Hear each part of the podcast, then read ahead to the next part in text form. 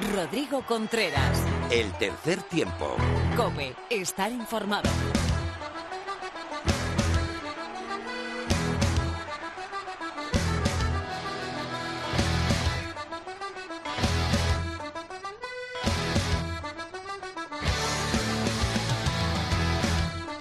Hola, ¿qué tal? Bienvenido a una nueva entrega de tu programa de rugby en la radio. Estás en el tercer tiempo.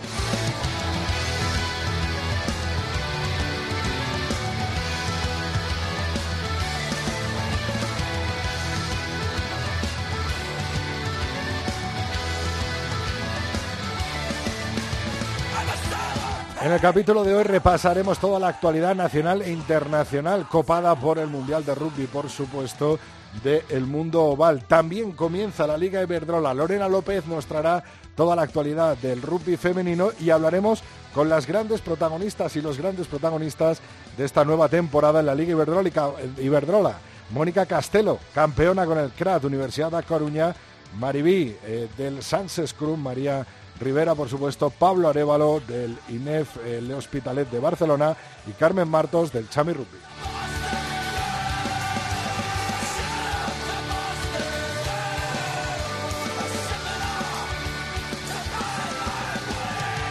No faltará el tertulión con los grandes temas de actualidad, la división de honor española, ese liderato de la Unión Esportiva Samboyana y por supuesto esa victoria de Japón, esa derrota de Irlanda, esos placajes altos que se están viendo en el Mundial y que están eh, creando mucha controversia. De todo, de todo ello hablaremos en nuestra tertulia del tercer tiempo.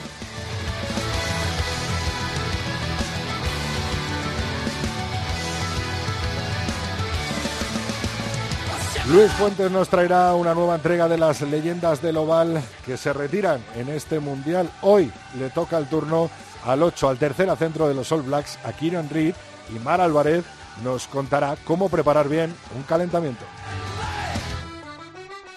Estamos en tres tiempo cope con número en Twitter, tercer tiempo cope en Facebook y nuestro mail es el tercer tiempo arroba cope punto es. José Hernández, Víctor Catalina, cuando queráis.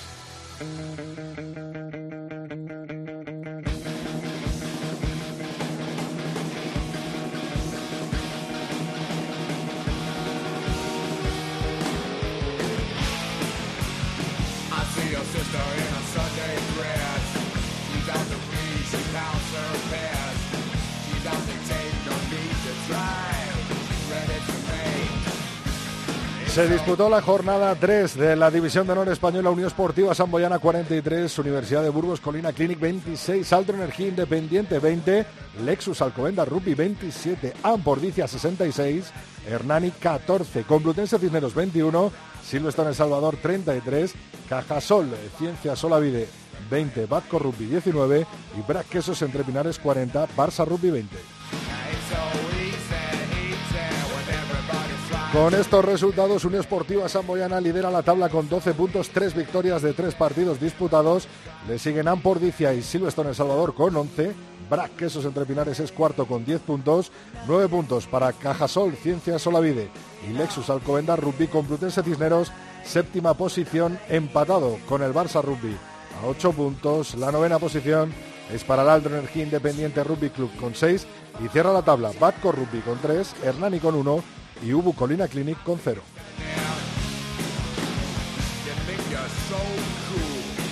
Nos vamos hasta el Mundial. Gales lidera el grupo D con dos victorias, nueve puntos. Australia es segundo con seis. Georgia tercero con cinco puntos. Uruguay cuarto con cuatro puntos.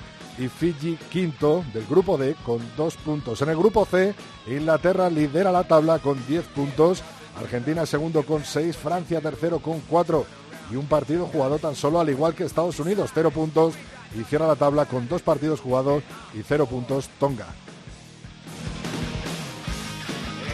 En el grupo B, Italia lidera la tabla con 10 puntos, Sudáfrica segundo con 5 puntos, Nueva Zelanda tercero con un partido y 4 puntos, Canadá es cuarto con 0 puntos y un partido y Namibia cierra la tabla con dos partidos jugados y 0 puntos. Y en el grupo A, Japón, sí, Japón lidera la tabla con nueve puntos, dos partidos jugados. Irlanda segundo con seis puntos, Escocia tercero con cinco, Samoa cuarto con cinco puntos también y cierra la tabla con dos partidos jugados Rusia.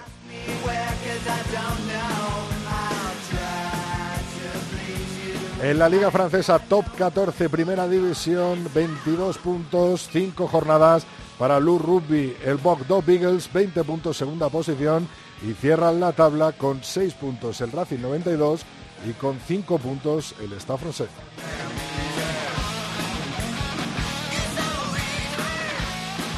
En la Pro de 2, segunda liga francesa, Glumen es primero con 19 puntos, 5 jornadas disputadas y segundo y tercera posición para Olloné y Grenoble con 15 puntos cada uno. Cierra la tabla el Mont de Marsan con 8 puntos, al igual que Uson Nevers y el Valence Romans con 2 puntos.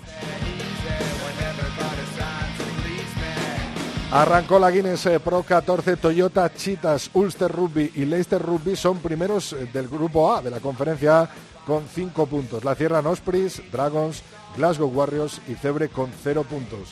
En la conferencia B son líderes el Edinburgh Rugby con 5 puntos, al igual que Master Rugby y Cardiff Blues, 4 puntos para Scarlett y Suzu, Southern Kings, un punto, al igual que Benetton y cierra la tabla el Kona Rugby con 0 puntos. Hasta aquí el repaso de la actualidad nacional internacional del oval. Ahora, rugby femenino.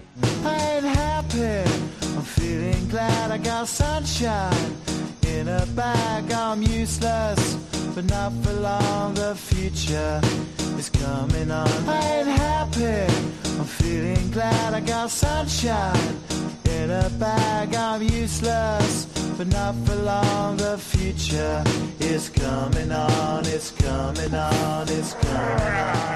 Tiempo ahora para el rugby femenino con Lorena López. Muy buenas, Lorena. Muy buenas, Sobri. Madre mía, ¿eh? nos llega ya la Liga Iberdrola presentación esta semana y este fin de semana primera jornada. Cuéntanos, porfa, que estoy deseando pues, saber. Contando los días estamos ya y todo apunta que va a ser igual de interesante o más esta temporada que la anterior. No hay un claro favorito, aunque estoy segura de que las chicas del CRAT están trabajando todo lo posible para defender el título de campeonas. Majadahonda y Cisneros parece que podrían ser los grandes rivales a batir este año, mientras que todo apunta a que vamos a seguir deleitándonos con la evolución de las cocos. Y Nefle Hospitalet, pese al alto nivel que tuvo el año pasado, eh, parece que va a tener que superar alguna que otra baja, aunque bueno, eso es algo que le ha pasado a absolutamente todos los clubes esta temporada. El Sunset Crum y el Olímpico de Pozuelo van a tener que currárselo mucho más si quieren salir de la parte baja de la clasificación. Y bueno, luego tenemos una buena noticia que es que darle la enhorabuena y la bienvenida a un equipo que lleva mucho, mucho tiempo luchando por un sueño que es ese de competir en la máxima categoría que es la Liga Iberdrola pues ojalá, ojalá eh, perdure ese sueño y como han conseguido las cocos, pues se queden ahí instaladas. Todo esto lo hablaremos con sus principales protagonistas ahora en tan solo unos minutos, pero ¿cuáles son los partidos de este fin de semana? Pues empezamos eh, fuerte. El Olímpico de Pozuelo recibirá a El Salvador, CRAT, Universidad de La Coruña, se tendrá que ver con las Cocos, y Nefle Hospitalet con Coplutese Cisneros y el Sanse Scrum recibe en casa al Majadahonda. Y hay otra competición que está a punto de empezar también y que no es la Liga Iberdrola, ¿no? Las series mundiales o las World Series que tendrán su pistoletazo de salida este sábado 5 de octubre y continuarán el domingo 6 en Glendade. Y bueno, ya conocemos esa lista de las 12 jugadoras que eh, van a viajar con Pedro y Matías a Estados Unidos. Hay novedades como Eva Aguirre o Iciar Pozo que completan una lista a la que finalmente regresa eh, y era Echevarría eh, un componente básico para los planes del seleccionador y que demostró ya que en, la gira sudafricana de 15 que estaba más que recuperada de ese percance que, que tuvo en Japón, que menuda lesión más aparatosa. Pero bueno, también tenemos que decir que Vanessa Rial vuelve a las Leonas de Seven, pero lo hace como parte del, staff. El otro día la vimos entrenando en ese amistoso eh, contra Túnez y ya, ya está, ya está pendiente Vanessa Rial de sus chicas. Así que toda la suerte del mundo para estas Leonas del Seven en su primera eh, World Series. Estoy deseando, eh, Lorena, hablar con Mónica Castelo, con María Rivera, con Pablo Arevalo y con Carmen Martos, así que vamos a por ello, ¿no? Pues sí, vamos a por ello.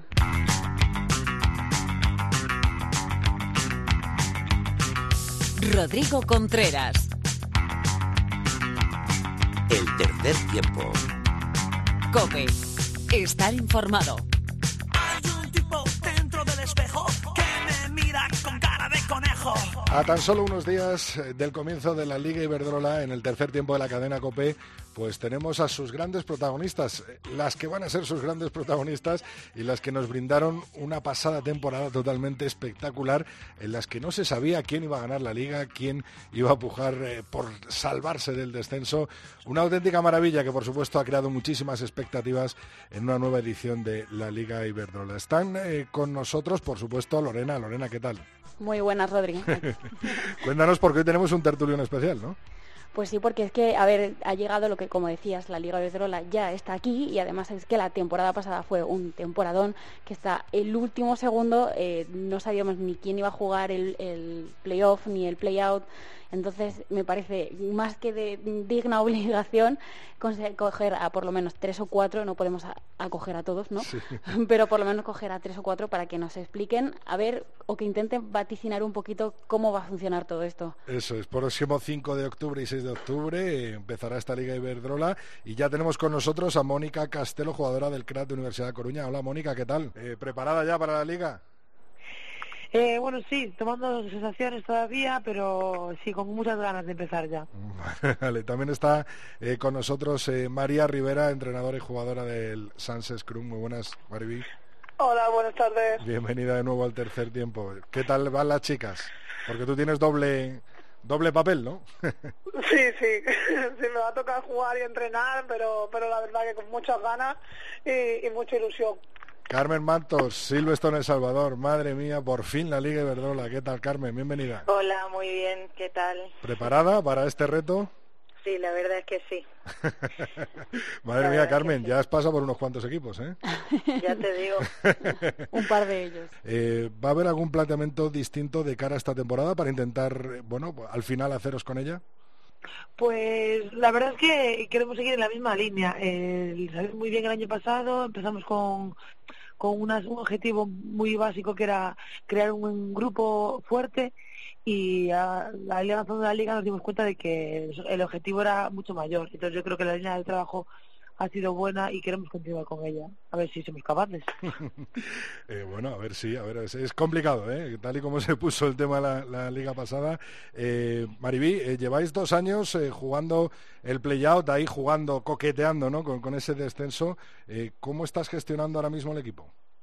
Bueno, el objetivo es, como bien dices, salir de ahí, o sea, que sea un año en el que no, no juguemos eh, nada y si hacemos las cosas bien, pues quién sabe eh, soñarlos con, con los playoffs, que es a lo que quiere aspirar todo el mundo, pero sin duda, como bien dices, lo primero es salir de abajo. Carmen, eh, mucho tiempo, ¿no? peleando por ese ascenso, al final lo habéis conseguido, enfrentáis un nuevo reto, un nuevo seño. Eh, ¿Qué significó para vosotras eh, conseguir ese ascenso la temporada pasada? Pues creo que fue el premio a, mucho esfuerzo, aunque claro, cada vez las cosas se ponen más difíciles. Y bueno, creo que fue una final que no jugamos todo lo bien que nos hubiera gustado pero lo importante es que bueno ya estamos ahí y sabemos que va a ser un año muy complicado pero poco a poco es un proceso largo y, hay que aprender. O sea que vamos a intentar dar la mejor cara. Eso es Lorena todo tuyo. Una preguntita para, para las chicas eh, Mónica, que como veis, eh, como vais a plantear la, nueva temporada, habéis eh, tenéis, yo sé que al CRAT le gusta mucho eso de, tener refuerzos. ¿Cómo planteáis eso, el sistema de juego, cambiarlo, no cambiarlo, modificarlo? Al final sois un equipo muy observado por el resto. Pues sí, mira, tiene razón, nos gustan los refuerzos. Algunos vendrán este año, aún no lo sabemos porque claro eh, suelen llegar ahí a, la jornada 5 o así, pero no sé, el resultado del año pasado nos, pareció bueno, eh, yo creo que no va a variar mucho la manera de jugar que tenemos, eh, también dependerá de la, del resultado que tengamos sobre todo en la primera jornada, que será un poquito la, la toma de contacto que tenemos nosotras porque no tenemos nunca amistosos, entonces será un poco eh, tomar el pulso a, a las cocos, que yo creo que también vienen fuertes este año. Entonces yo creo que vamos a mantenernos un poco la línea del año pasado. Tampoco te puedo mm, decir mucho más porque acabo de llegar de Sudáfrica, entonces me he perdido tres semanas de entrenamientos. A lo mejor llego mañana y resulta que me han cambiado todo el planteamiento. Son todo caras nuevas, ¿no? ¿Te imaginas, Mónica? pues totalmente. Puedo llegar mañana y no conocer a nadie. Oye, ¿qué necesita la Liga Iberdrola para seguir creciendo poquito, poquito, cada vez eh, más, eh, como se ha demostrado en estas temporadas anteriores, Maribí? Bueno, yo creo que la Liga de Iberdrola se ha puesto muy dura. Eh, hay una diferencia muy grande entre los recursos y las capacidades que afortunadamente hay ciertos equipos que la están desarrollando. Eso es súper positivo para que crezca y para que suba el nivel y además algo que se merece el rugby femenino. Pero es verdad que a otros equipos que, que no tienen esos recursos les obliga o, o a mantenerlos o a que nuestras ciudades o comunidades donde estamos nos den apoyo o hacer verdaderos milagros para para conseguir eh, estar a la altura. Entonces el nivel sube con, con los recursos, con las facilidades y, y, la visibilidad y, y, eso es lo que lo que hace falta. Entonces, pues el que no lo tiene sufre más y, y el que lo tiene pues es súper positivo porque hace que, que todo aumente. Eh, Carmen, ¿cómo os habéis preparado para este nuevo reto? ¿Habéis hecho algo especial? ¿Habéis cambiado algo en vuestra rutina con respecto a la temporada pasada? Sí, bueno, respecto a todo, digamos, ¿no? Eh, para poder jugar una competición mejor también tienes que adaptarte a, ella. Eh, tú juegas como entrenas y si quieres estar entre los mejores tienes que entrenar como los mejores. Entonces, bueno, pues creo que también el club nos está apoyando bastante en ese sentido, están dándonos todas las herramientas y todas las facilidades que pueden para que para que mejoremos tanto en lo técnico como en lo táctico, como en lo deportivo y también en lo personal. Al fin y al cabo, creo que es importantísimo estar bien para poder competir mejor. Eh, y... Ajá, dale, Carmen. Dime. No, no, eh, quería preguntaros, eh, yo creo que tengo claro un poco cuál es vuestro objetivo, que es conseguir esa salvación y estar un año más en, la Liga Iberdrola. El de Mónica yo creo que también lo tengo claro, que es repetir esa copa y llevarse otra para casa. Maribí, el vuestro, eh, ¿salir de esa zona o queréis empujar por la Liga? Bueno, mi objetivo es competir todos los partidos, tanto los grandes como los no grandes. Eh, creo que debemos de intentar buscar que si nos ganan nunca nos metan más de 15 puntos, pese a ser el equipo de abajo. y, y, siempre mi objetivo es ganarle mínimo una vez entre la ida y vuelta a un grande. Si no aspiras a, a tener estos retos, pues yo ni empezaría la competición. Entonces creo que va a ser súper difícil, pero el objetivo es plantarnos como si no estuviéramos abajo, sino con la humildad y el, y el trabajo que requiere eh, ser los de abajo, pero con la ambición de, de que si nos gana alguien sea porque de verdad corre más que nosotras. Eh, Lorena, dale tú. Em, Carmen, ¿cómo ¿A quién tenéis en el punto de mira? ¿Quién veis eh, como el rival para decir tenemos que superar a, o igualar a... O, pues quizás después de habernos medido este fin de semana en, la, en el torneo contra la violencia de género aquí en Valladolid, eh, de los equipos que jugamos, quizá olímpico, olímpico de Pozuelo. Este fue un partido bastante reñido en el que perdimos de un ensayo y, creo que es un buen objetivo. Mónica, ¿cuál crees que va a ser el rival más complicado para el CRAT esta temporada? Eh, es pues difícil, ¿eh? Que, nunca se sabe, ¿eh? Es que cada vez está más complicado elegir un rival difícil porque todos suben de nivel y nosotros empezamos la temporada pasada muy mal, eh, perdiendo cuatro partidos y luego resulta que, que, bueno, pues llegamos a la final. Eh, para el crack siempre es un rival a batir, siempre, de toda la vida, ganen o pierdan, o queden primeras, últimas, o por el medio, y NEF Barcelona. Ah, siempre un rival a batir, siempre. No sé, yo creo que es algo ya que llevamos dentro de, que, que es como el derby que llevamos eh, siempre a... Claro, el derby gallego-catalán, digamos, ¿no? sí, no sé, no sé por qué, parece, siempre nos parece que, que INEF es un rival digno de, jugar contra él y de dejarnos la piel porque yo te digo, eh, serán pocas o muchas jugadoras, pero todas se dejan el 100% de todo lo que tienen. Eh, Pablo Arevalo, estás con nosotros, entrenador de Inef Hospitalet. Hola, buenas tardes. Mira, acabas de escuchar lo que ha dicho Mónica Castelo del CRAD. Eh, mm, que el rival a batir es Inef, Hospitales, ha dicho, y ah, que hay una especie de derby ahí entre el CRAT y Inef. ¿Cómo lo ves? Gracias, Moni.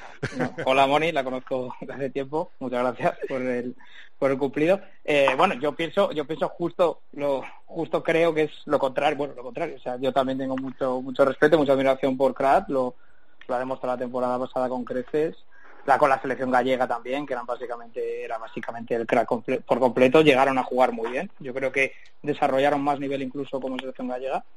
Y, bueno, el rival a batir para mí son ellas, desde luego. Yo creo que no, todos los equipos, eh, tenemos también con nosotros a María Rivera, Maribí, entrenadora y jugadora del Sánchez Scrum Pablo, y a Carmen Martos, jugadora de, del Silverstone eh, El Salvador. Eh, está claro que, que, lo marca el CRAT, ¿no? El, el rumbo a, seguir. Eh, oye, Carmen, eh, ¿tú ves eh, que ha subido mucho de nivel vuestro equipo con respecto a esa fase de ascenso que jugasteis el año pasado? Sí, bueno, la verdad es que sí. A pesar de que han venido las incorporaciones, creo que mm, las que ya estábamos, tenemos muchas ganas de jugar División de Honor. Eso hace que la gente se anime más y, y entrene más duro, ¿no? Y bueno, eh, a pesar de que también hemos tenido bajas muy importantes, creo que el nivel ha subido bastante porque la gente está entrenando mucho mejor. Eh, ¿Creéis que podéis seguir, por ejemplo, la progresión que han seguido las Cocos eh, en estos dos últimos años, ¿no? De, de repente de, un, de un equipo recién ascendido a, a, ganar a, a poder ganar a cualquier equipo de, de la Liga Iberdrola? por supuesto, eh, a ver, creo que son diferentes equipos, por supuesto, y la ventaja que tienen las Cocos es que llevan jugando juntas toda la vida. Son un pedazo de equipo y, creo que todo esfuerzo que, han hecho durante tantísimos años pues se está viendo a lo largo del tiempo, ¿no? Y bueno, ¿por qué no? Nosotras creo que también podemos dar mucho. Eh, Lorena, tienes aquí a Pablo. Hazle una preguntita y vamos cerrando la tertulia. Eh, Pablo, eh, bueno, antes de nada, perdón por el jaleo. Eh, ¿Cómo, ¿Cómo afrontas el recién llegar a, INEF, ver que María se ha ido, te ha dejado ahí el sitio, te ha dejado el equipo en un pedazo de segundo puesto, pero al final es un equipo que, siempre ha ido un poco justo de, gente? Sí, bueno, esa es, eso es la idiosincrasia de un poco de, este, este, club, de esta unión de, de INEF, que vamos un poco justita, la plantilla es un poco justita, pero, pero bueno, renovándolo, o sea, el año pasado tuvieron tuvieron una, una temporada muy intensa, dejaron el equipo, como bien dices, arriba y, y las sensaciones son, son muy favorables, son muy buenas, eh, vivieron una, una experiencia extraordinaria. Ahora, eh, es una temporada de renovación, el staff es completamente nuevo, muchas jugadoras, ha habido un cambio de cromos, por decirlo de alguna manera, muchas chicas, pues por circunstancias académicas profesionales, eh, están viajando, están han decidido que, que después de una temporada tan, tan buena como la anterior, pues eh, bueno, eso, se, ha renovado un poco todo, viene gente desde abajo más joven, gente que ha venido de otros clubes, se ha renovado un poco el proyecto y, bueno, por supuesto que queremos continuar con esa línea del año pasado, pero pero pasa por una renovación, pasa por un por una transición tanto de staff como de jugadoras que pues del orden de 13 jugadoras mínimo del equipo de División de Honor ya no están este año, ya han llegado unas ocho o nueve nuevas y, bueno, pues acoplando, conjuntándonos y es un poco el reto que tenemos por delante esta temporada. ¿Cuál es vuestro objetivo entonces? Mm, la competición yo creo que los primeros cuatro o seis partidos nos pondrá en, el lugar que merezcamos estar. Eh, vamos a ir poquito a poquito construyendo, como, como digo, consolidando un equipo completamente nuevo, con con, bueno, pues con diferentes circunstancias, tenemos que construir de cero, llevamos, llevamos cinco o seis semanitas ya entrenando, las cosas van bien. Y no me atrevería a decirte un objetivo concreto. Creo que, que bueno, que vamos a vamos a disputar este primer bloque de partidos y ver dónde, estamos, dónde las jugadoras están eh, son competitivas, eh, van a van a ir, por supuesto, a competir al máximo cada partido y y bueno, como digo, un año de transición y a ver dónde la propia competición nos pone, que, tiene mucho nivel. Mónica, eh, está claro que, el buen rendimiento de la Liga Iberdrola, el, crecimiento y por supuesto el desarrollo de la Liga Iberdrola y de la segunda categoría del, rugby femenino español se refleja en las leonas. Tú eh, vienes de vivirlo eh, de primera persona y eso es así, ¿no? Eh, sí, la verdad que sí, que se nota que el nivel está subiendo mucho, las jugadoras cada vez llegan mejor preparadas y bueno, espero que se, vea reflejado en eh, que se vea reflejado en la clasificación para el Mundial que tenemos el año que viene. Eh, las jugadoras vienen muy, muy fuertes y muy, muy jóvenes, la verdad. Cada vez me siento más mayor. Bueno, la verdad es que voy más mayor, pero Eso nos pasa a todos. hasta lo que el cuerpo aguante. Oye, Mónica, ¿cuál va a ser la final de la Liga Iberdrola? Eh, pues espero que hay que en ella, pero no sé, ya te digo que el, el- para nosotras en, en Coruña es muy difícil sacar gente, por eso de los refuerzos de fuera. Y, y cada liga es, una, es algo nuevo. Entonces, el objetivo que nos planteamos siempre es eh, playoffs, si se puede llegar a la final, maravilloso. Y no sé, la verdad que No ahora te mismo los mojas, ¿eh? equipos- No te mojas. no, es que estoy No tan, tan, tan sumamente desubicada con lo que hay en el resto de los equipos Claro. que no te sabe decir. Yo a día de hoy conozco más a las jugadoras que vienen de Cocodrila que, que, la- que lo que hay en Cruz, por ejemplo. Y a lo mejor tiene un equipazo y no me estoy enterando. Y lo mismo tenemos aquí el a, tenemos a Maribí callada aquí, ¿no? Claro, yo, a lo mejor yo- me mojo. Yo, me, yo me mojo. La final debería ser Crat eh, Majadahonda. Y Crat- todo lo que sea quitarle la final a esta gente será un temporadón del resto. Pero la final debería ser Crat Majadahonda. Bueno, pues ahí está la, la apuesta de, Alguien de Maribí. valiente. Sí, sí. Pa- Pablo, ¿tú qué dices? Mm, Puedo estar de acuerdo con Maribí, sí, sí, vamos. Eh, crack, crack por rendimiento, por contundencia de, de jugadoras top y, y, y Majadahonda por plantilla extensa, por bueno, por, por, por también mucha regularidad de las últimas temporadas, siempre estando en, en la primera la posición de la liga regular, segunda, tercera, pueden ser los rivales a batir, desde luego, sí. Los que Sí, yo, yo solo tengo la pena de que no coger al Crat en la primera jornada. Antes de que vengan los refuerzos, eso me va a lastrar mucho, pero bueno, no pasa nada. Oye, eh, Carmen, eh, lo que nos dejaría a todos boquiabiertos es ver al Chami en la final, ¿eh? Pues ojalá, ojalá, soñar es gratis, pero poco a poco. Carmen Martos, eh, jugadora del Silverstone El Salvador del Chami Chicas, eh, María Rivera, entrenadora y jugadora de Sánchez Cruz, Mónica Castelo, jugadora y campeona actual de la Liga Iberdrola con el CRAT de Universidad de Coruña y Pablo Arevalo, entrenador de INEF El Hospitalet. Muchísimas gracias a los cuatro y mucha suerte en esta Liga Iberdrola. Os seguimos de cerca, ¿eh? Gracias a vosotros. Muchas gracias. Un abrazo. Lorena, vaya Liga Iberdrola, ¿eh? Que se nos plantea. Qué pintaza, Qué ¿eh? pintaza, qué pintaza. Lo iremos analizando martes tras martes. Muchísimas gracias, Lorena. A ti, Rodri.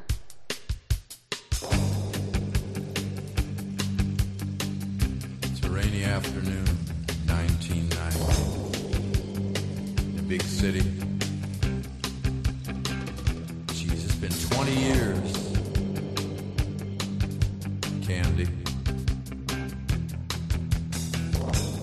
Fine.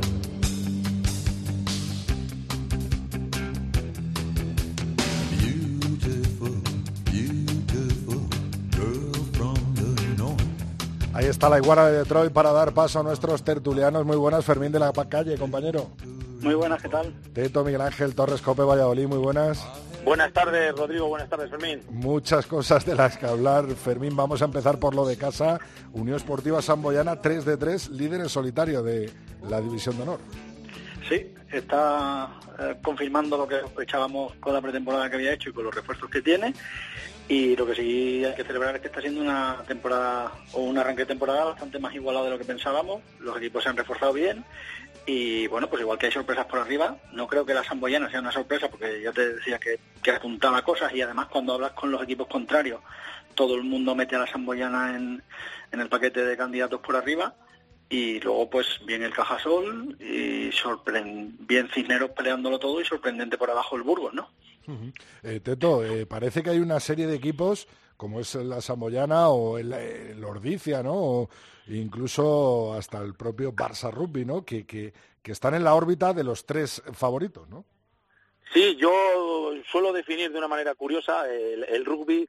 Hasta ahora en España estaba la nobleza, la burguesía y el pueblo llano. Es decir, entiéndeme, la nobleza los de arriba, los que luchan por el primer y el segundo puesto, luego la burguesía, casi podemos decir los del playoff, y el pueblo llano el resto. Bien, todo el mundo eh, quiere formar parte de los de arriba, de los de la nobleza, pero es que hay gente que creo que está insertada ya en ese grupo. Es decir, ahí, meto a los dos de Valladolid, meto a Alcobendas, pero es que están luchando muchísimo este año, tanto Samboy como Ordicia, por ejemplo, no podemos descartar al Barça, eh, se está apretando mucho también por la zona media, la zona esta curiosa de la burguesía, y luego el problema es que abajo eh, lo van a pasar mal varios equipos que ya hemos visto, eh, que alguno de ellos que me ha sorprendido desgraciadamente, como es el caso de Burgos, eh, que bueno, pues que va francamente mal comparado con el año pasado, y luego Hernani, que en casa todavía aguanta un poquito, pero en el momento que tiene desplazamientos sufre muchísimo. El otro ya tiene un desplazamiento cortísimo, eh, muy cerquita, en Ordicia, y le han metido un palizón. Entonces, bueno, eh, poco a poco solo llevamos tres jornadas, pero se empieza a ver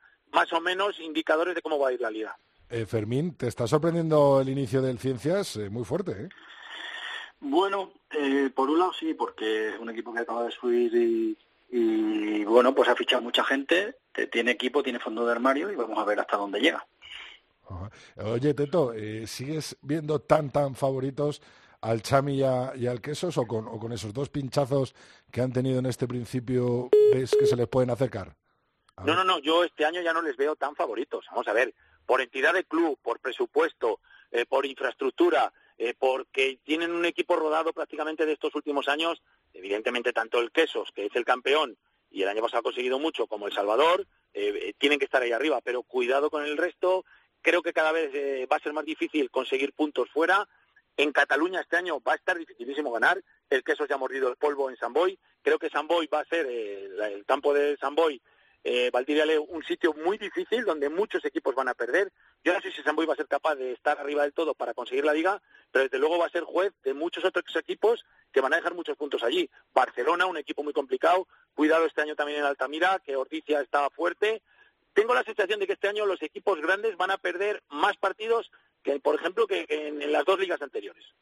Eh, oye, Teto, ya que te tengo aquí mientras recuperamos a, a Fermín, eh, vamos a dar un paso, vamos al Mundial, muchas cosas de las que hablar, eh, la sorpresiva eh, derrota ¿no? de, de Irlanda, por supuesto, eh, esa, bueno, ese buen inicio de, de los eh, japoneses, por supuesto, y esos, quería hablar de esos placajes, ¿no? altos esos placajes que van por encima de- del, del hombro, en los que hemos visto unos cuantos, y ha habido mucha controversia, muchos eh, no tienen duda en que sea roja directa, otros eh, defienden un poco eh, el rugby de, que hemos vivido hasta ahora, ¿no? En el que, en el que bueno, en la intención cuenta y, muchas cosas. ¿Cómo lo ves tú?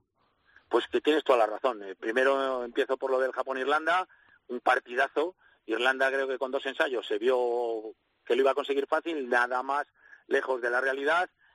Japón es un equipo correoso que nunca da por perdido nada, que encima juega ante sus aficionados, que son fantásticos, con un, rugby muy moderno, muy rápido, muy dinámico, huyendo de las moles o de la buena delantera irlandesa, y nos brindó un partido que a mí me recordó muchísimo al que vimos hace cuatro años, ese Sudáfrica-Japón, que también dio la sorpresa, y ahora mismo ese grupo, que a priori no iba a ser tan complicado, se ha convertido en un grupo de la muerte, porque además tienen ahí a Rusia y le van a intentar todos dar una paliza para conseguir eh, buenos puntos, y, y fíjate, Irlanda, Japón, Escocia, Samoa, eh, casi nada, y yo no doy nada por mis queridos escoceses, estoy convencido que a poco que lo hagan regular, eh, los japoneses, con esa disciplina de juego y ese sistema tan bueno, eh, son capaces de ganar a los escoceses. Lo que pasa es que los escoceses son capaces de todo, de lo mejor y lo peor. Pero bueno, ya veremos. Eso te iba a decir, cuanto- tú que, tú que lo vives de cerca los, los partidos de Escocia, ¿les ves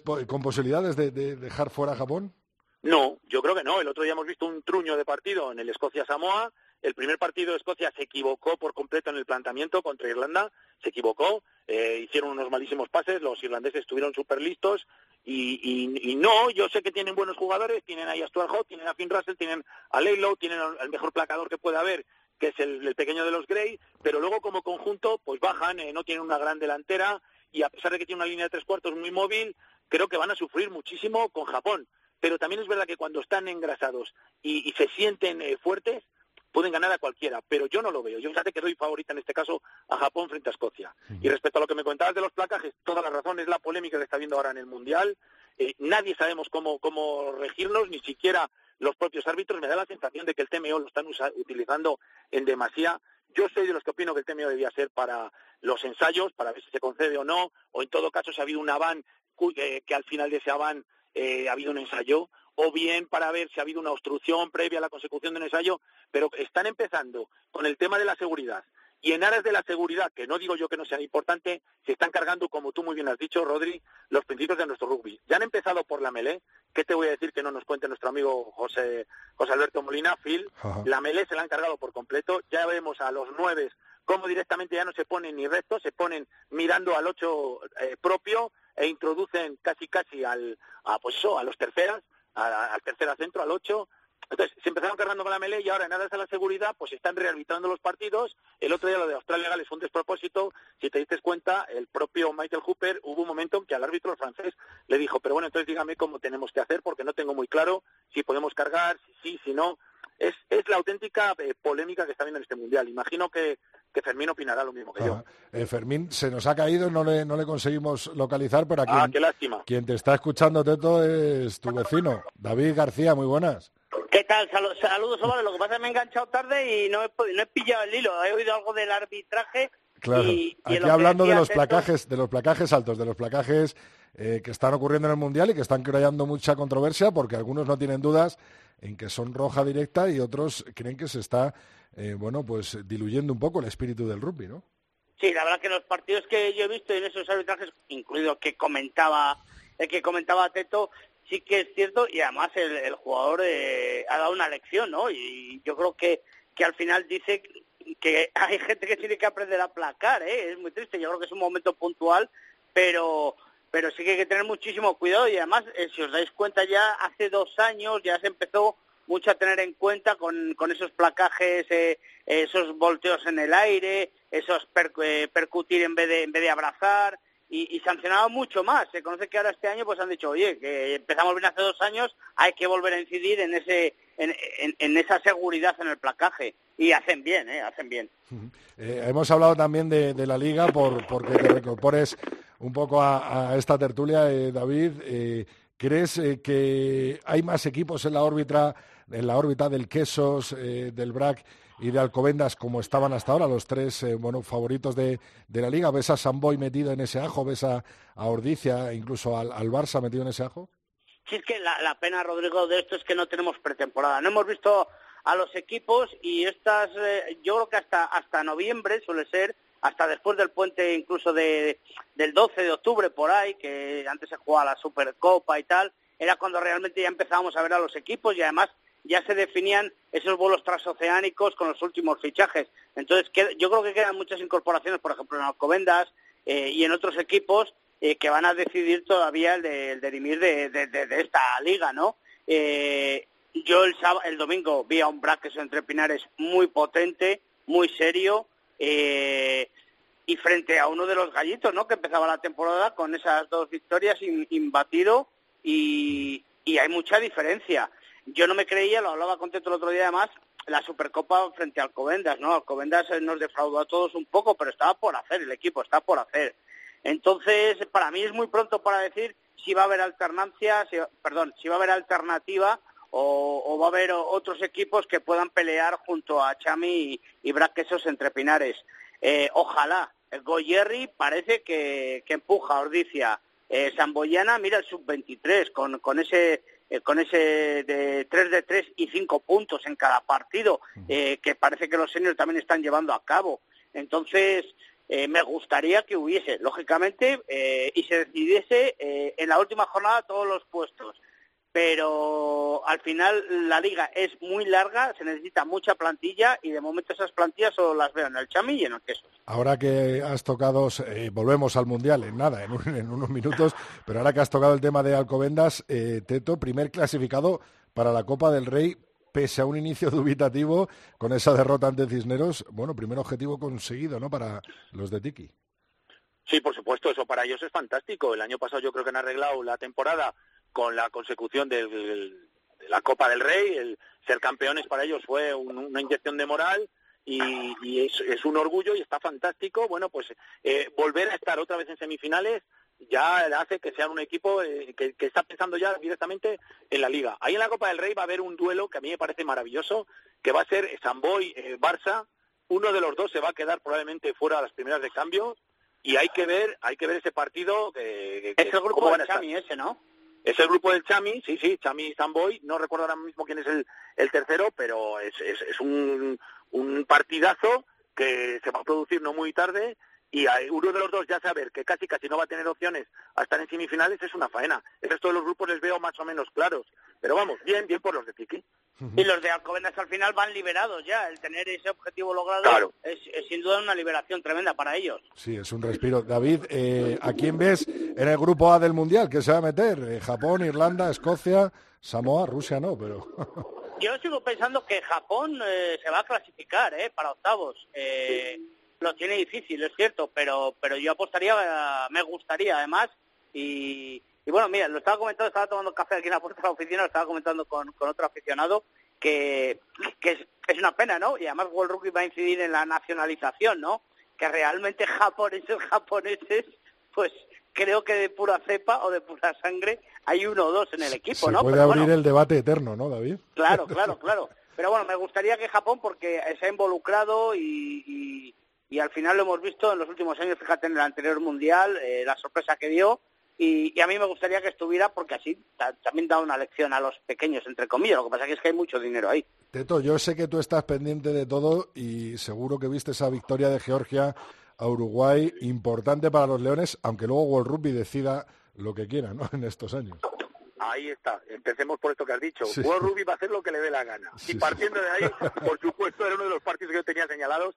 Quería ver si la contundencia de Georgia iba a ser capaz, con la alegría, con el espíritu de Uruguay, que nos encantó a todos los españoles, no dejamos de tener el mismo idioma y tenemos muchos vínculos en común, pero oye, el rodillo de la delantera rumana pudo, pudo con ellos. Yo estoy notando una cosa, en este mundial hay equipos que tienen mucho banquillo, mucho fondo de armario, esto como hemos hablado en la liga, en la liga, en la liga española, eh, bueno, pues en el Mundial pasa lo mismo. Hay equipos como Nueva Zelanda, Sudáfrica, Australia, Gales. Los grandes, los del Taller 1, tienen unos sustitutos excelentes. ¿Qué ocurre?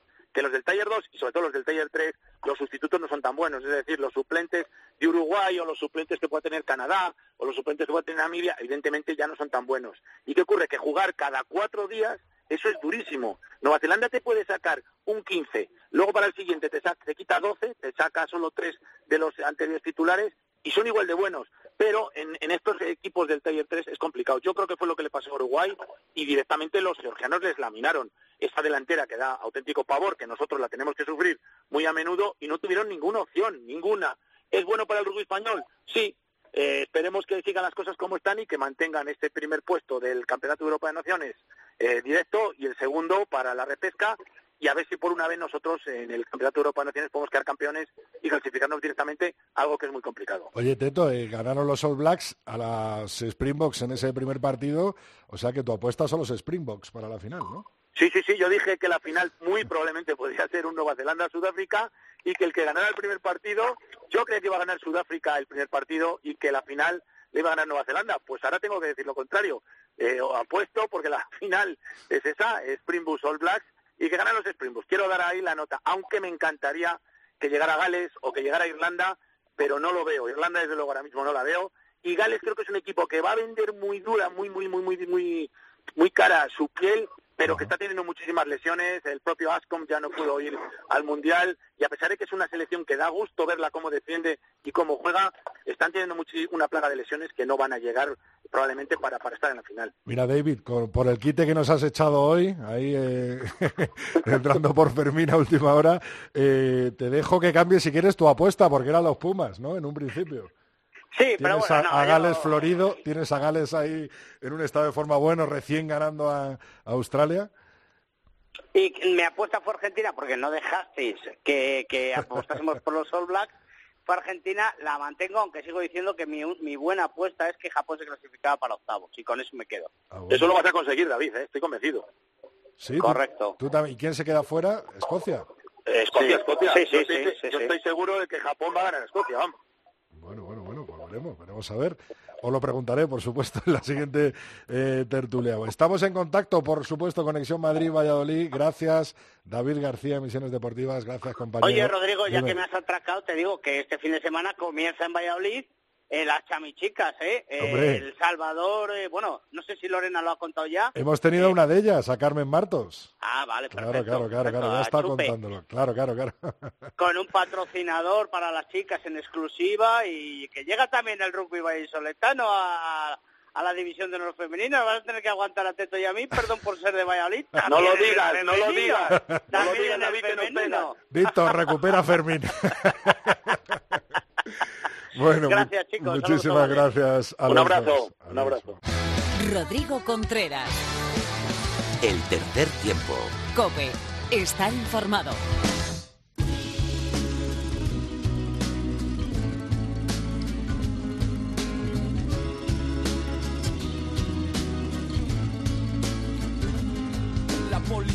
Te está extorsionando. Pero ellos viven de lo que tú estás pagando. Y si te tratan como a un delincuente, no es tu culpa.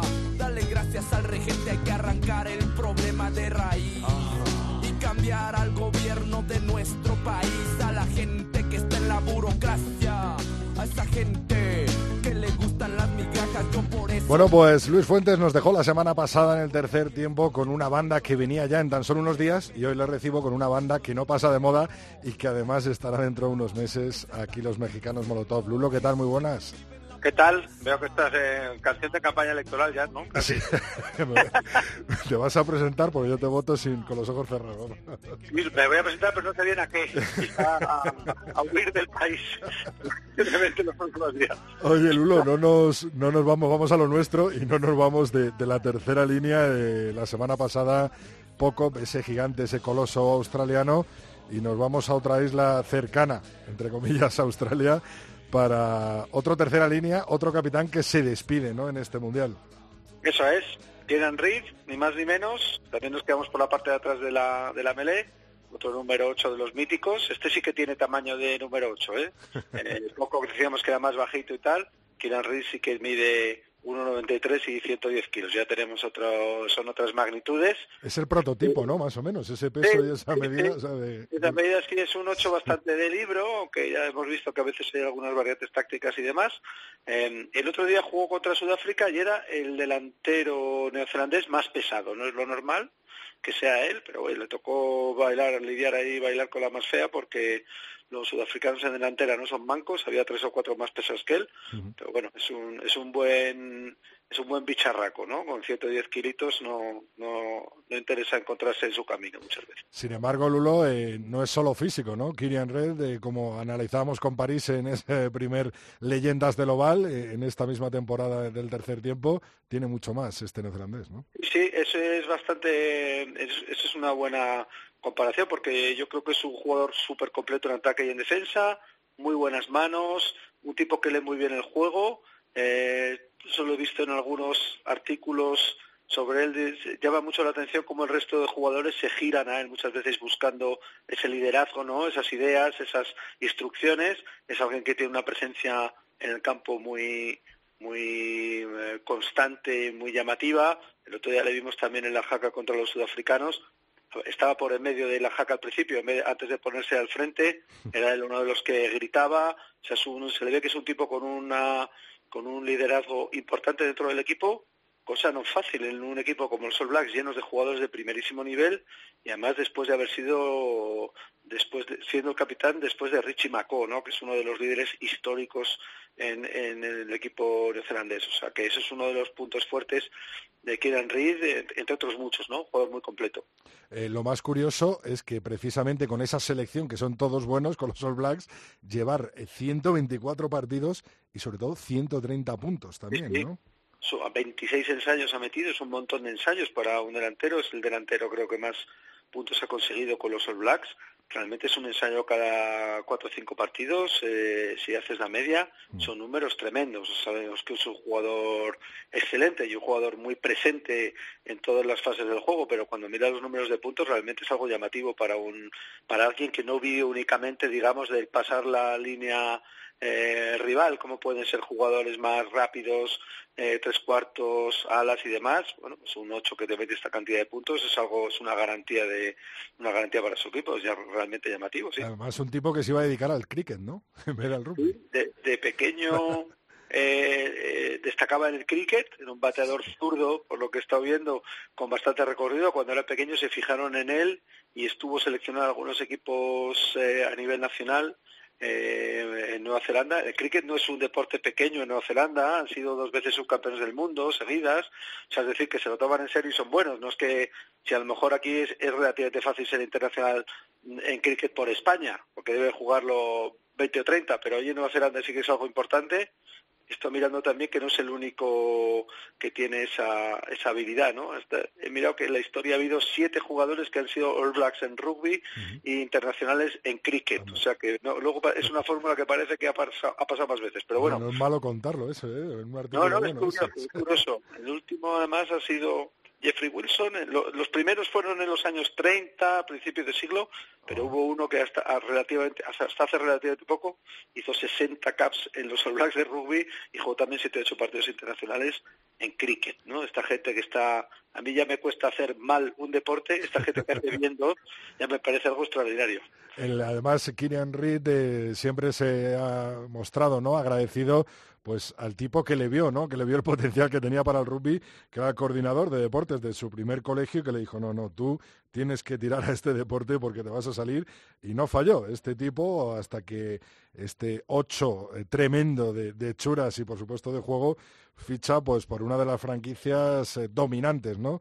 Del rugby en el hemisferio sur como son los Crusaders, ¿no? Sí, hasta los Crusaders llega. Antes tiene un- una peripecia ahí que habla mucho de su carácter porque le becan para ir a un eh, este para un colegio privado así con mucha reputación un año duro. Sé porque dijo que echaba de menos a los amigos se volvía al barrio suyo que no era tan no era un barrio tan bonito ni un colegio tan eh, tan con tanto brillo y tanto prestigio pero este entrenador eh, parece que tenía bastante genio sobre él echaba de menos a los amigos se volvió cuando parecía, oye, este es un comodón que solo quiere estar con sus amiguetes y no quiere meterse en, en- en ambientes más competitivos, pues estos los que pensaban así que se equivocaban porque acabó los Crusaders, eh, de Richie McCaw también, de Dan Carter, pues uno de los eh, franquicias, uno de los equipos principales desde luego en Nueva Zelanda, una de las potencias en rugby a nivel de clubs.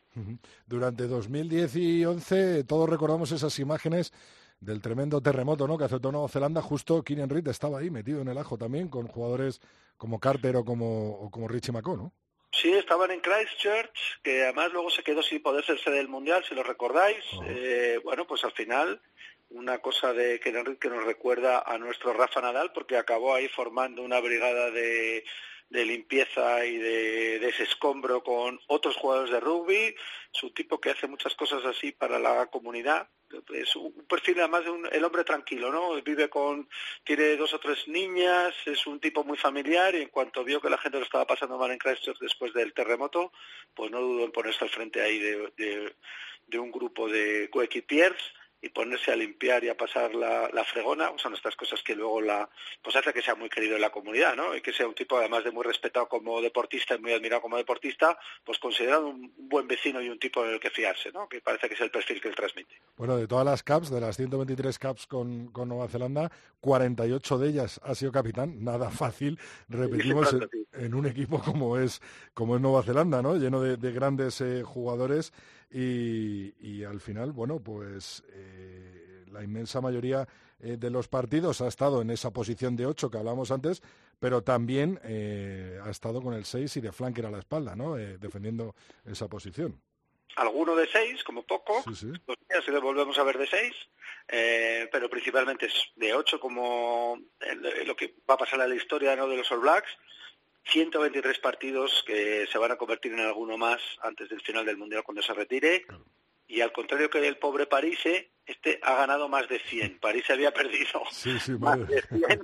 Sí, pues este ha ganado más de 100. Es un es uno de los eh, debe ser el segundo tercero All Black con más internacionalidades, el delantero con más puntos, eh, capitán en muchísimos partidos. La verdad es que tiene un récord increíble. Además, increíble, además ¿no? de ser mejor jugador del mundo en 2013, ¿no? Exactamente, 2013. También después de Richie McCoy y Dan Carter, estos tres han ido de la mano. La verdad que cazar tres elementos así en una generación es algo complicado. Lo que sí que les puede pasar es si los All Blacks, que pinta tiene que puedan estar jugando la final de este mundial, si llegan a levantar eh, la tercera copa consecutiva, eso sí que no lo va a haber hecho prácticamente nadie.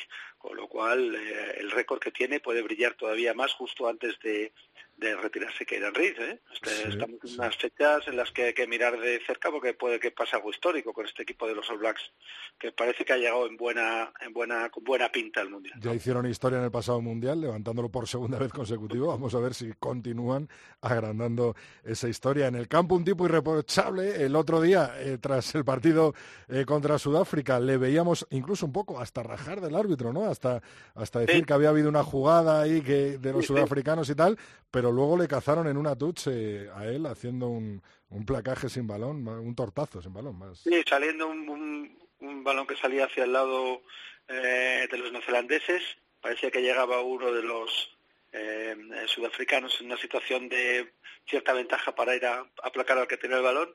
Sacó una manita que era Reed que en el momento vio poca gente, una mano al cuello, que va a una cierta polémica. Eh, los australianos, además, que no son los mejores amigos de los neozelandeses, cuando se habla de rugby, han dicho, el otro día eh, también el seleccionador australiano estuvo diciendo lo puntillosos que estaban siendo los árbitros con su tercera línea, en especial con Pocock, está diciendo, oye, pues podría ser igual de puntillosos con la tercera línea de, de los All Blacks, que todo el mundo considera que era el rey de un, ¿no? el yerno perfecto, pero luego el otro día, en cuanto no le ven, aprovecha que el pisuerga pasa por, por Auckland y, y coge a un tipo del cuello y lo tumba. Es Bueno, complicado ahora, es complicado ¿eh? hacer alguna jugada que, que no te vean con todas las cámaras que hay en los campos y todo toda la tecnología ¿no? que, es- que está en este en este mundial, la verdad. Van a, van a caer unos cuantos mitos, yo Sí. creo que. Vamos a ver cómo nos despedimos hoy, que seguro que, que sabe a Nueva Zelanda este grupo. I've been a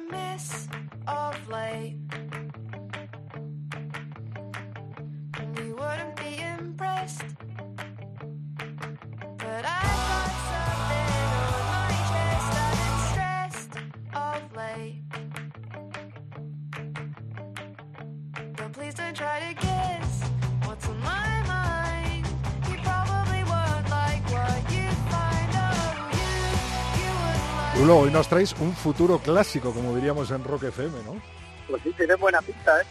Pets, eh, un grupo jovencito de Nueva Zelanda, que ya sabes que es un sitio también con tradición ahí buena de pop eh, melódico y guitarrero, que es lo que me gusta a mí. Tocaron el Tomavistas en Madrid, era, eh, fuimos pocos, yo los tenía controlados de antes, los recomendé un poco, y la verdad que la gente salió muy contenta porque muy buen concierto y muy simpáticos ellos. Este, Pues- una buena canción además. Pues me la apunto, ¿eh? Un descubrimiento para mí hoy y seguro que mucha gente descubre nuevas bandas o no bandas antiguas que no conocían en esta sección de leyendas del Oval y en todas las anteriores que has hecho en las temporadas anteriores. Lulo, como siempre, muchas gracias. El martes que viene una nueva leyenda que se despedirá de este mundial, como es el caso de París, de Poco o de Kieran Reed. Gracias por Una todo, nueva Lulo. leyenda y una nueva canción.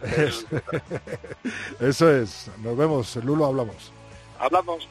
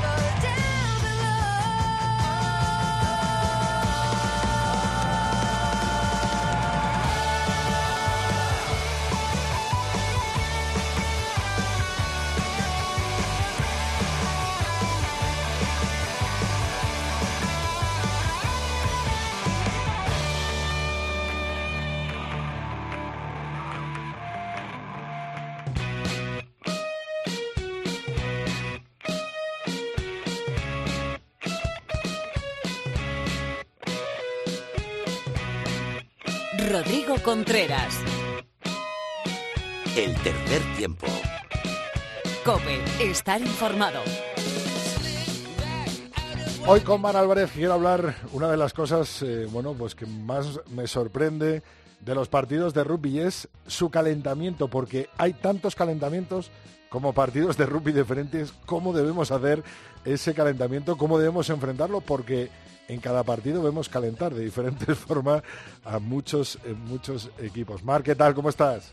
Hola Rodrigo, ¿qué tal? A que sí, aquí hay eh, calentamientos por cada Sí, partido. cada equipo tiene su estilo, sí, sí. Sí. Bueno, igual que los entrenamientos, pues cada calentamiento se diseña para, para tus jugadores y las necesidades de tus jugadores. No basta con copiar lo que hace un buen equipo porque a lo mejor eso no te cubre las necesidades de tus jugadores. Ajá. Claro, porque a lo mejor hay, hay muchos eh, preparadores o mucha gente eh, que llegan nuevas a un equipo intenta instalar lo que estaba en otro equipo o lo que había vivido en otro equipo en ese equipo y a lo mejor con esos jugadores no funciona, ¿no? Exacto, sí, tienes que buscar cuáles son las necesidades de tus jugadores. Por eso, en la mayoría de los, de los calentamientos siempre dejamos también una parte para el trabajo individual del jugador, donde el jugador tiene ahí como cinco minutos donde puede trabajar las cosas con las que él se siente cómodo. Esto en los, en los calentamientos de partido. Y bueno, en los de campo, en los de tus entrenamientos normales, también puedes dedicar esos cinco minutos para trabajar en, en tus pequeñas debilidades o co- cosas que quieras mejorar. En las partes más específicas de cada jugador y que Exactamente, sí. eh, fomentar o conocer más. sí, sí. O zonas que en las que seas débil porque te has lesionado bastante o porque justo, bueno, pues eso, eh, es una zona para reforzar para evitar que te lesiones de otra. ¿Tú sigues o tienes una guía, Mar, eh, para hacer eh, en cada calentamiento del Chami o con los Leones, por ejemplo? Eh, Sí, bueno, con eh, en, en los entrenos intento hacer actividades que conocen, pero variar bastante para que trabajar como que los jugadores estén continuamente adaptando, ¿no? Aunque sean cosas conocidas, pero cambio el orden, todo esto para que se adapten. Y en los partidos, al re- completamente al revés. Siempre hago el mismo calentamiento para que eh, no haya errores y el jugador esté confiado, ¿no? Eh, Esto me lo sé, ha salido bien y ahora voy a por el partido. sí, que no le pueda sorprender al jugador y salir un poco desconcentrado por, por haber hecho mal ese calentamiento, ¿no? Mm. Sí, y básicamente las partes, bueno, lo que buscamos es un poco subir las pulsaciones, eh, muscularmente estar preparados, eh, bueno, también mentalmente meterte. Entonces, básicamente las partes que yo hago es movilidad, estabilidad, trabajo de centro, de core, como, como también decimos, todos los trabajos de desplazamientos lineales y multidireccionales y luego ya técnicas específicas, pues en este caso del rugby, ¿no? Como Claro. pases, juego, manejo, juego Claro, eso te iba a decir que hay como dos partes, ¿no? Una más eh, física, eso es, y enfocada al calentamiento de cada uno en su físico, y otro más eh, también físico, pero enfocado al calentamiento con balón eh, y más en equipo. ¿no? Exactamente, sí, sí, sí.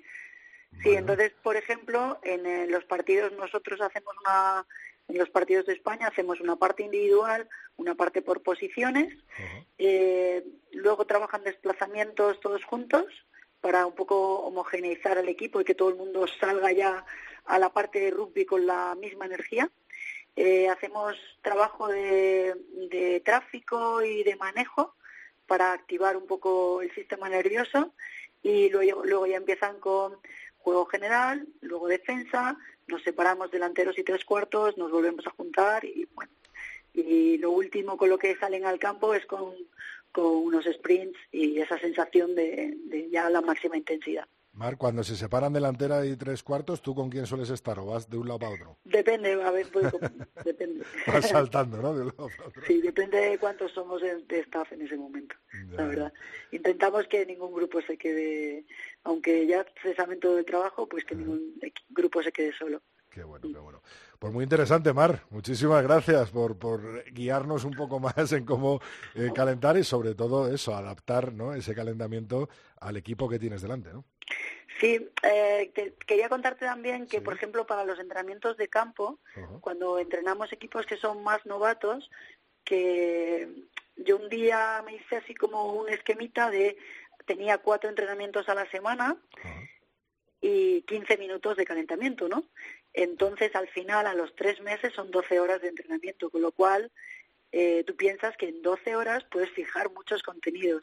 Entonces me puse una progresión de cosas que quería hacer en los calentamientos para ver si después de tres meses la, la podi- las podíamos dominar, como dos contra uno, tres contra dos, cosas así. Y, y bueno, y bueno, pues que funcionó. que Funcionó, una- funcionó, eso te iba a decir. sí, que funcionó. Que al final es una cosa que, que si trabajas mini dosis, a la larga las minidosis son muchas horas de entrenamiento. Sí, plantearlo a la larga en esos tres meses y luego llevarlo a cabo en, en pequeños eh, calentamientos y en pequeños entrenamientos de 15 minutos. Eso es. Mira, Pues, pues otra de las claves que nos regala Mar en el tercer tiempo. Muchas gracias, Mar. Muy interesante, Bueno, la verdad. Nos vemos la semana que viene. Eso, hablamos el martes que viene. Un saludo. Adiós.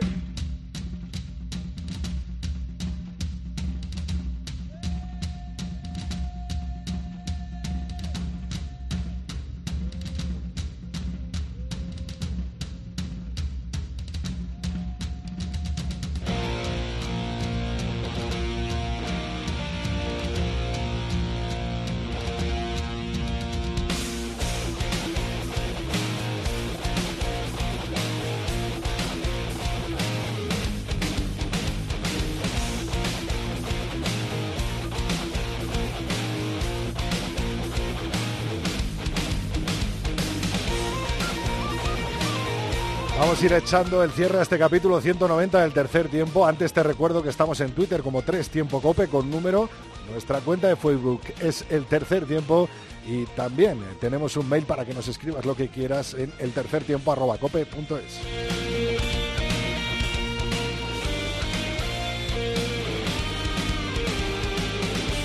Como siempre, antes de despedir el programa, quiero destacar algunos de vuestros mensajes que nos mandáis semana tras semana y que la verdad pues dais muchísima vida a través de las redes sociales a este programa, a esta melee radiofónica. Alberto, Alberta Lomu nos ponía, me encanta la sección de leyendas del rugby de Luis Fuentes de esta temporada y las que hizo las temporadas anteriores. Coincido contigo, por supuesto.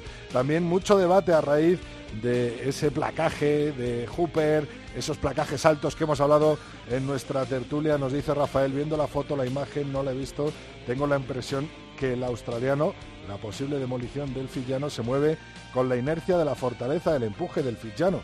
El australiano se le ve desequilibrado, entonces es normal la mano. Pienso que roja sí y dos partidos. Phil también quería decir las sanciones a posteriores no son nada nuevo, mediando, eso sí, denuncia del rival o de la situación sí que en los anglosajones. Y también eh, tenemos eh, un mensaje de ayer de un oyente que fue el día del podcast y se acordó de nosotros. Y Vicente L. Ruiz nos nombró dándonos las gracias. Gracias a todos los que estáis semana tras semana haciendo el tercer tiempo en la cadena COPE. Hasta aquí ha llegado esta entrega 190 del tercer tiempo. El martes que viene mucho más oval, mucho más rugby en la cadena COPE. Rodrigo Contreras. El tercer tiempo. Cope. Estar informado.